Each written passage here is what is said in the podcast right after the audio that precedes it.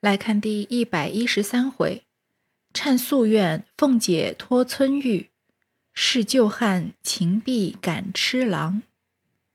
话说赵姨娘在寺内得了暴病，见人少了，更加混说起来，唬得众人都恨。就有两个女人搀着赵姨娘，双膝跪在地下，说一回哭一回，有时爬在地下叫嚷，说：“打杀我了！”红胡子的老爷，我再不敢了。有一时，双手合着，也是叫疼，眼睛突出，嘴里鲜血直流，头发披散，人人害怕，不敢近前。那时又将天晚，赵姨娘的声音只管阴哑起来了，居然鬼嚎一般，无人敢在她跟前，只得叫了几个有胆量的男人进来坐着。赵姨娘一时死去。隔了些时，又回过来，整整的闹了一夜。到了第二天，也不言语，只装鬼脸，自己拿手撕开衣服，露出胸膛，好像有人剥他的样子。可怜赵姨娘虽说不出来，其痛苦之状实在难堪。正在危急，大夫来了，也不敢整，只嘱咐办理后事吧。说了，起身就走。那宋大夫的家人再三央告说：“请老爷看看脉，小的好回禀家主。”那大夫用手一摸，已无脉息。贾环听了，然后大哭起来。众人只顾贾环，谁料理赵姨娘？只有周姨娘心里苦楚，想到做偏房侧室的下场头不过如此，况他还有儿子的。我将来死起来还不知怎样呢，于是反哭得悲切。且说那人赶回家去回禀了，贾政即派家人去照例料理，陪着环儿住了三天，一同回来。那人去了，这里一传十，十人传百，都知道赵姨娘使了毒心害人，被阴司里拷打死了。又说是莲二奶奶只怕也好不了，怎么说莲二奶奶告的呢？这些话传到平儿耳内，甚是着急。看着凤姐的样子，实在是不能好的了。看着贾琏近日并不似先前的恩爱，本来事也多，竟像不与他相干的。平儿在凤姐跟前只管劝慰，又想着邢王二夫人回家几日，只打发人来问问，并不亲身来看。凤姐心里更加悲苦。贾琏回来也没有一句贴心的话。凤姐此时只求速死，心里一想，邪魔悉至。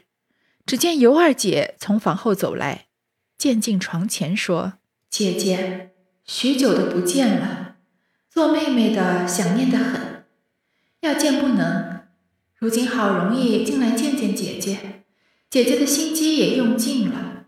咱们的二爷糊涂，也不领姐姐的情，反倒怨姐姐做事过于苛刻。”把他的前程去了，叫他如今见不得人，我替姐姐气不平。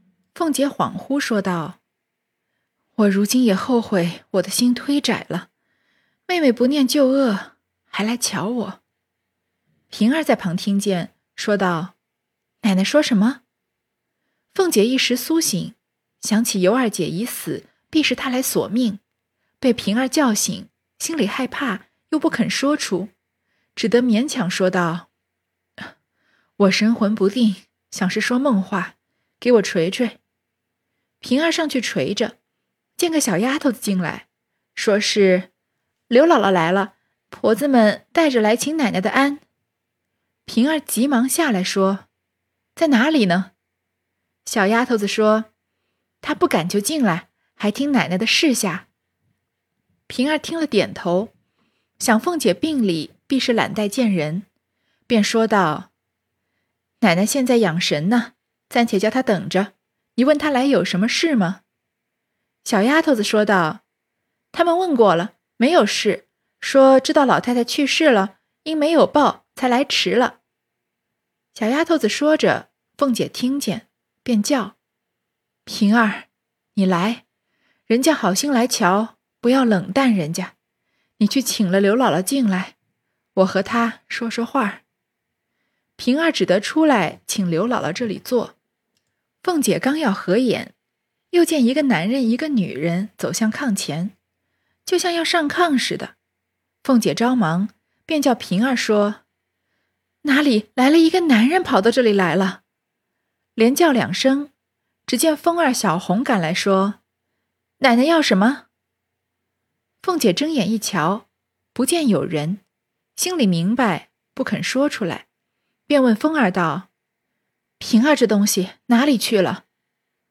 风儿道：“不是奶奶叫去请刘姥姥去了吗？”凤姐定了一会神，也不言语。这就是关于前半段啊。这刘姥姥第三次进大观园。其实刘姥姥三进大观园这个说法呢，我觉得写的还算是比较符合大众所期待的。因为刘姥姥前面两次进大观园，她的生活际遇是一次比一次好的。通过刘姥姥的视角啊，也可以阐述这个贾府到底是什么样的景况。刘姥姥第一次来的时候呢，是连门都不敢进去，门口的人不都不太搭理她。后来王熙凤呢，给了一点善意，给了她二十两银子，她改善了他们的生活。然后第二次来呢，就带了很多土特产来送礼。第二次来，她不是要钱的，那又被贾母非常盛情的招待。贾府呢，正是如如日中天之时。这个时候，贾府已经彻底的没落了。再从刘姥姥进这个贾府的视角再看贾府一次，就能对比出贾府当时这个鲜花着锦、烈火烹油的那样盛况，到现在啊已经败落不堪的这样衰败的景象，可以通过一个外面人的眼睛来看它，更加对比出这种呃盛衰之间的这种落差感啊，就是眼见他起高楼，眼见他宴宾客，眼见他楼塌了，这个时候就是楼塌了的这样的状态。而刘姥姥这次再来呢，她虽然是一个普通人，从来没有享受过贾府里面的人这样的荣华富贵，但也正因为她是一个普通人，她也不需要经历贾府人现在经历的这样的落魄和悲伤，不要像不需要像贾府的这些小姐们，可能被抢的被被抢的被抢，这个嫁给中山狼的嫁给中山狼，远嫁的远嫁，也许他可以有一个幸福的小康之家的生活，而在这个时候的贾府呢，王熙凤反而要向刘姥姥托孤了。要把他的孙，要把他的女儿乔姐啊托给刘姥姥了，所以这样子的写法是非常合理的。首先呢，这回用很短的段落总结了赵姨娘已经死了。那赵姨娘死之前呢，胡言乱语，说出了之前自己和马道婆设计要害这个贾宝玉和王熙凤的事情。所以他死的时候呢，很多人就传言啊，他是被索命了，因为之前做了冤屈别人的事情，倒不是被某个具体的人索命啊，因为宝玉和王熙凤都没有真的被他害死。而是被这个阴司里的阎王啊拷打死了，这因果轮回报应不爽，你要害别人呢，自己终是要受害的，所以赵姨娘就这样很惨的死了。那接下来呢，人人就开始传言啊，下一个死的就是王熙凤，因为要真的说害人啊，手上握人命的是王熙凤，虽然她没有真正直接的害死过人，但是首先她在弄权铁槛寺的时候，害死了一对本来可以结成鸳鸯的小情侣，他们两个人就双双自尽而亡了。后面在贾琏娶外室尤二姐的时候，他又用计用计逼的这个尤二姐吞金自杀了嘛。所以在王熙凤的这个弥留之际呢，首先来找她的是尤二姐，但尤二姐说的这话倒不像是要害她，只说啊，姐姐你的心机也用尽了，是我们二爷糊涂，也不领你的情，反而怪你啊毁了他的前程，反而是同情他。就是到最后呢，虽然这个王熙凤和尤二姐都是贾琏的。某个程度上的伴侣吧，虽然王熙凤害得尤二姐自尽，但是尤二姐还是从女性的角度疼惜起王熙凤来。王熙凤的判词写机关算尽太聪明，反害了青青的性命嘛。这里尤二姐就说嘛：“你的心机也用尽了，最后你得到什么了呢？还不就是跟我一样，就是被丈夫抛弃，最后也命不久矣了吗？”这个王熙凤呢，就像贾瑞当时在正照反照这个风月宝鉴一样。她一会儿清醒，一会儿迷糊，所以尤二姐过来跟她说过话之后呢，平儿就问她话，她又清醒过来，跟平儿正常的对了一段对话了一段，说是刘姥姥来了。这次刘姥姥来是干嘛呢？是来奔丧的，因为贾母去世了，他没有及时的得到通知，所以现在他知道了呢，要回来这里探望一下。而他刚要合眼呢，又看到一个男人一个女人走向炕前，好像要上炕似的。那这一男一女呢，就是他之前害死的那对小情侣了。但他叫了几声，风儿和小红跑过来问他，他睁眼一瞧啊，不看到男女，所以又知道他刚刚又是犯迷糊了，于是就问平儿：“那风儿就说：“平儿不是叫被你请去叫刘姥姥了吗？”只见平儿同刘姥姥带了一个小女孩进来，说：“我们姑奶奶在哪里？”平儿引到炕边，刘姥姥便说：“请姑奶奶安。”凤姐睁眼一看，不觉一阵伤心，说：“姥姥你好，怎么这时候才来？你瞧你外孙女儿也长得这么大了。”刘姥姥看着凤姐骨瘦如柴，神情恍惚，心里也就悲惨起来，说：“我的奶奶，怎么这几个月不见就病到这个份儿？我糊涂的要死，怎么不早来请姑奶奶的安？”便叫青儿给姑奶奶请安。青儿只是笑，凤姐看了倒也十分喜欢，便叫小红招呼着。刘姥姥道。我们屯乡里的人不会病的，若一病了就要求神许愿，从不知道吃药的。我想姑奶奶的病不要撞着什么了吧？平儿听着那话不在理，便在背地里扯他。刘姥姥会意，便不言语。哪里知道这句话倒合了凤姐的意，扎正着说：“姥姥，你是有年纪的人，说的不错。你见过的赵姨娘也死了。”你知道吗？刘姥姥诧异道：“阿弥陀佛，好端端一个人，怎么就死了？我记得他也有一个小哥，这便怎么样呢？”平儿道：“这怕什么？他还有老爷太太呢。”刘姥姥道：“姑娘，你哪里知道？不好死了是亲生的，隔了肚皮子是不中用的。”这句话。又招起凤姐的愁肠，呜呜咽咽的哭起来了。众人都来劝解。巧姐儿听见她母亲悲哭，便走到炕前，用手拉着凤姐的手，也哭起来。凤姐一面哭着道：“你见过了姥姥没有？”巧姐儿道：“没有。”凤姐道：“你的名字还是她起的呢，就和干娘一样。”你给她请个安。乔姐儿便走到跟前，刘姥姥忙拉着说道：“阿弥陀佛，不要折煞我了。乔姑娘，我一年多不来，你还认得我吗？”乔姐儿道：“怎么不认得？那年在园里见的时候我还小，前年你来，我还和你要隔年的蝈蝈，你也没有给我，必是忘了。”刘姥姥道：“好姑娘，我是老糊涂了。若说蝈蝈，我们屯里多得很，只是不到我们那里去。若去了，要一车也容易。”凤姐道：“不然，你带了他去吧。”刘姥姥笑道：“姑娘这样千金贵体、绫罗裹大了的，吃的是好东西，到了我们那里。”我拿什么哄他玩？拿什么给他吃呢？这倒不是坑杀我了吗？说着，自己还笑。他说：“这么着，我给姑娘做个媒吧。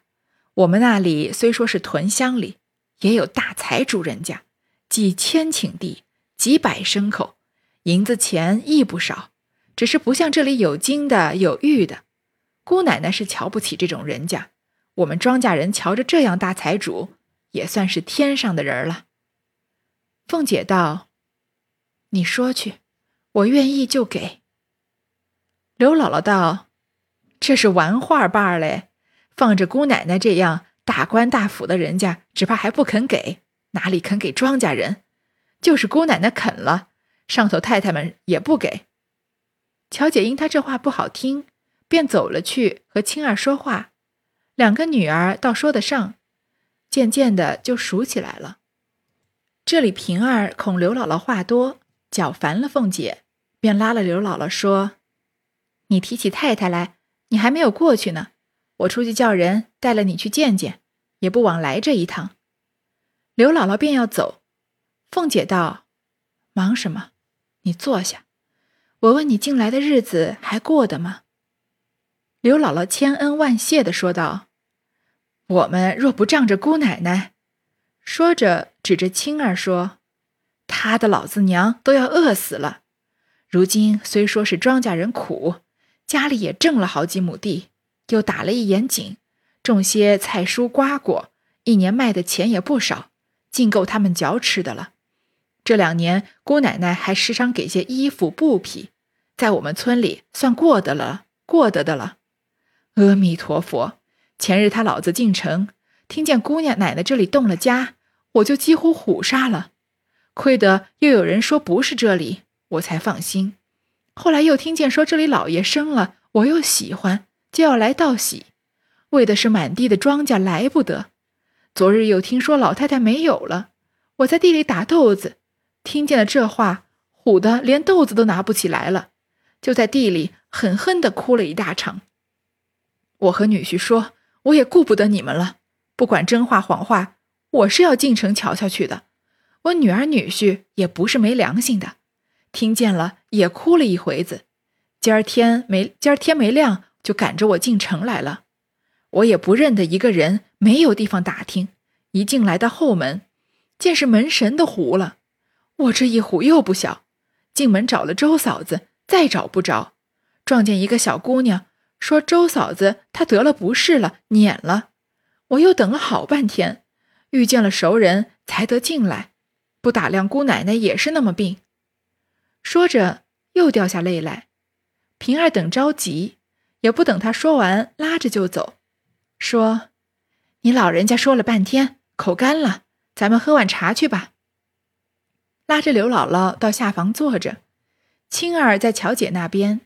刘姥姥道：“茶倒不要，好姑娘，叫人带了我去请太太的安，哭哭老太太去吧。”平儿道：“你不用忙。”今儿也赶不出城的了。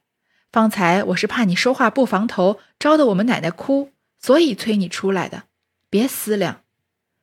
刘姥姥道：“阿弥陀佛，姑娘是你多心，我知道。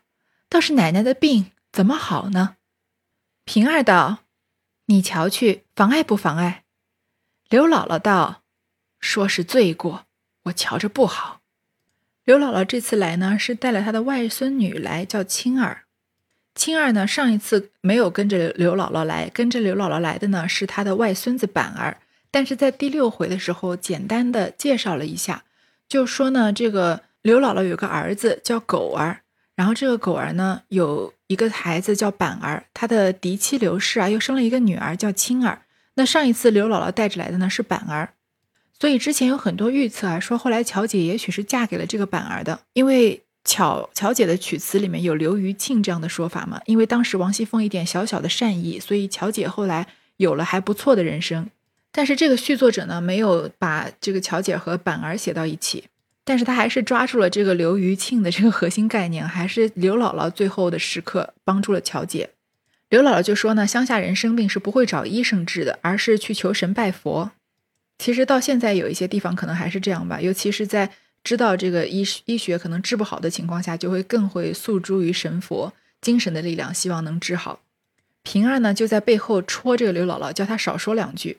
但是想不到这话正打在凤姐心上，因为凤姐心里面呢也是有很多的不安，所以他的弥留之际又是看见尤二姐，又是看见那对小情侣的嘛，于是就问刘姥姥：“你知不知道赵姨娘也死了？”刘姥姥也觉得很诧异，就问：“那赵姨娘的儿子怎么办呢？”这平儿就说：“啊，这有什么？还有老爷太太呢。这贾政王夫人不是在吗？他的亲爹和他的这个母亲，就是这个王夫人还在。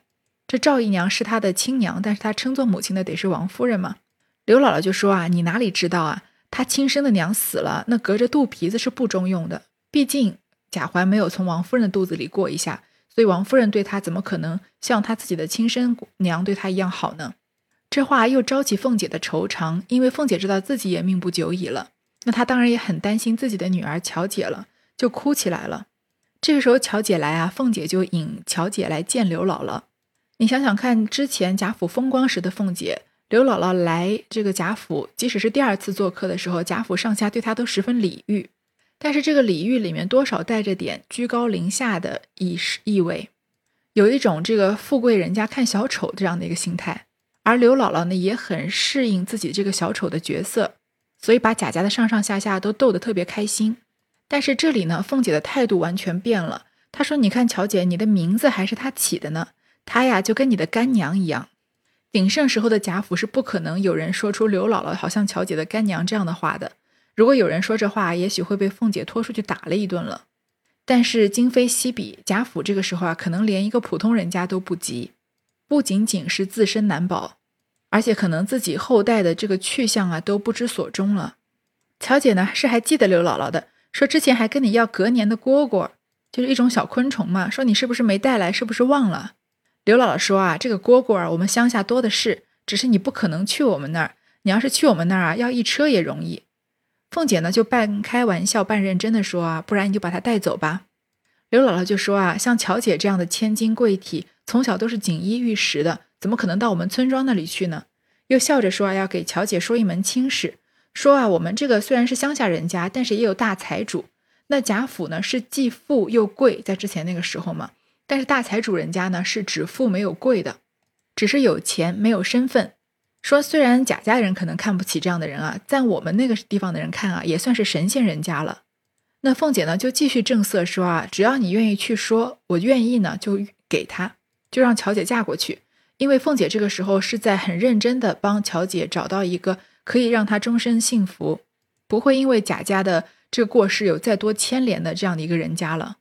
刘姥姥又说呢，她是开玩笑的，说贾家什么样身份的人啊，大官家的人想娶还娶不到呢，怎么可能许给庄稼人呢？凤姐又问问啊，刘姥姥他们家现在日子过得怎么样？刘姥姥就说啊，托贾府之前对他们的这些恩泽啊，他们在这个庄稼过得算是很不错了，之前几乎是要饿死的状态，现在呢也挣了几亩地，还打了一口井。不愁吃穿了，所以呢，他们这个庄稼活非常非常的忙。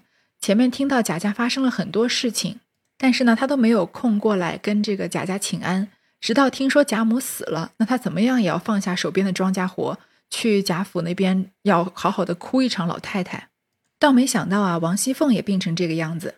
平儿看到这个刘姥姥说话有点不分场合，特别直接，就赶快把她拉走了，叫她去喝碗茶。刘姥姥就说啊，倒不用喝茶，只是想去见见王夫人，去哭哭老太太的灵位。平儿就跟他解释啊，我怕你刚才说话不防头，好像没个轻重的，所以赶快让你出来，你别多想。那又问他说，你觉得王熙凤这个样子妨碍不妨碍？像不像是有生命危险呢？刘姥姥就说啊，说是罪过，我觉得啊，看上去好像不行了。正说着，又听凤姐叫呢。平儿急到床前，凤姐又不言语了。平儿正问风儿，贾琏进来，向炕上一瞧，也不言语，走到里间，气哼哼的坐下。只有秋桐跟了进去，倒了茶，殷勤一回，不知叽叽喳喳的说些什么。回来，贾琏叫平儿来问道：“奶奶不吃药吗？”平儿道：“不吃药，怎么样呢？”贾琏道：“我知道嘛？你拿柜子上的钥匙来吧。”平儿见贾琏有气，又不敢问，只得出来凤姐耳边说了一声。凤姐不言语，平儿便将一个匣子搁在贾琏那里就走。贾琏道：“有鬼叫你吗？你搁着叫谁拿呢？”平儿忍气打开，取了钥匙开了柜门，便问道：“拿什么？”贾琏道：“咱们有什么吗？”平儿气得哭道：“有话明白说，人死了也愿意。”贾琏道：“还要说吗？头里的事儿都是你们闹的。如今老太太的还短了四五千银子，老爷叫我拿宫中的地账弄银子，你说有吗？外头拉的账不开发使的吗？谁叫我应这个名儿？只好把老太太给我的东西折变去罢了。你不依吗？”平儿听了。一句不言语，将柜里的东西搬出。只见小红过来说：“平姐姐快走，奶奶不好呢。”平儿也顾不得贾琏，急忙过来，见凤姐用手空抓，平儿用手攥着哭叫。贾琏也过来一瞧，把脚一跺道：“若是这样，是要了我的命了。”说着掉下泪来。凤儿进来说：“外头找二爷呢。”贾琏只得出去。这里凤姐愈加不好，凤儿等不免哭起来。乔姐听见赶来，刘姥姥也急忙走到炕前，嘴里念佛，捣了些鬼，果然凤姐好些。一时王夫人听了丫头的信，也过来了。先见凤姐安静些，心下略放心。见了刘姥姥，便说：“刘姥姥，你好，什么时候来的？”刘姥姥便说：“请太太安。”不及细说，只言凤姐的病，讲究了半天。彩云进来说：“老爷请太太呢。”王夫人叮咛了平儿几句话，便过去了。凤姐闹了一回，此时又觉清楚些，见刘姥姥在这里，心里信她，求神祷告，便把凤儿等支开，叫刘姥姥坐在头边。告诉她心神不宁，如见鬼怪的样。刘姥姥便说：“我们屯里什么菩萨灵，什么庙有感应。”凤姐道：“求你替我祷告，要用贡献的银钱，我有。”便在手腕上褪下一只金镯子来交给他。刘姥姥道：“姑奶奶不用那个，我们庄稼人家许了愿，好了，花上几百钱就是了，哪用这些？”就是我替姑奶奶求去，也是许愿。等姑奶奶好了，要花什么自己去花吧。凤姐明知刘姥姥一片好心，不好勉强，只得留下，说：“姥姥，我的命交给你了，我的巧姐儿也是千灾百病的，也交给你了。”刘姥姥顺口答应，便说：“这么着，我看天气尚早。”还得赶出城去，我就去了。明儿姑奶奶好了，再请还愿去。凤姐因被众冤魂缠绕，害怕，巴不得他就去，便说：“你若肯替我用心，我能安稳睡一觉，我就感激你了。你外孙女儿，叫她在这里住下吧。”刘姥姥道：“庄稼孩子没有见过世面，没得在在这里打嘴。”我带他去的好。凤姐道：“这就是多心了。既是咱们一家，还怕什么？虽说我们穷了，这一个人吃饭也不碍什么。”刘姥姥见凤姐真情，落得叫青儿住几天，又省了家里的脚齿，只怕青儿不肯，不如叫他来问问。若是他肯，就留下。于是和青儿说了几句。青儿因与乔姐玩的熟了，乔姐又不愿她去，青儿又愿意在这里，刘姥姥便吩咐了几句，辞了平儿，匆匆的赶出城去，不提。贾琏回来拿东西，贾琏这个时候遇到一个什么困境呢？就是贾府被洗劫之后呢，这个琥珀和珍珠不是要这个理出一张单子，就是贾母的房间缺失了什么吗？但是之前帮贾琏从贾母的房里偷东西出来典当的是鸳鸯，不知道他做没做，但是这个续作者认为是做了的。那风儿，呃，不是风儿，就是琥珀和珍珠，因为不知道这档子事，所以就把这些东西啊当做失窃的东西写在这个单子上了。那贾府的东西追回之后啊，之前典当的这些东西肯定是追不回的呀，因为他们不是被强盗抢走的嘛，是被贾琏典当走的。所以贾琏这个时候没有办法，只好回来再拿之前这个从贾母那儿偷过来也好，自己的提己也好，再把它拿出去换银子来补上贾母这个亏空。所以贾琏呢，自然是非常的心烦意乱，也顾不得凤姐这个呃这个命不久矣了。而王熙凤呢，在这个奄奄一息的时候啊，这个刘姥姥就说啊，她可以帮她去这个屯里面的这个庙里面祈福。那王熙凤呢，这个时候她当然很有求生意识了。所以从手上退出一个金金镯子下来，就说啊，如果需要还愿啊，需要给钱啊什么的，我这里是有这个钱的。那刘姥姥就说啊，我们庄稼人去祈福啊，几百钱就够，你这个镯子太贵重了。于是又看到啊，天色还没晚，就说呢，不如就不要在这里住下，就直接奔回去给这个向这个替王熙凤祈祷。那王熙凤呢，也巴不得她能去，因为王熙凤这个时候坚信啊，自己的病是由于她害死了人命所别人这个冤魂来索命的。因为有赵姨娘的前车之鉴，前车之鉴在那里嘛。那凤姐呢就要把青儿留下来，因为前面已经说啊，青儿和乔姐年纪相仿，已经玩得很投缘了。刘姥姥呢想呢，把青儿留下来也好，那她自己家里可以少做几顿饭。于是呢就匆匆的走了。不管这个刘姥姥最后祈福有没有作用，那王熙凤在弥留之际是把她自己的命和巧姐的命都交到刘姥姥手上了。好，这一百一十三回就先读到这儿。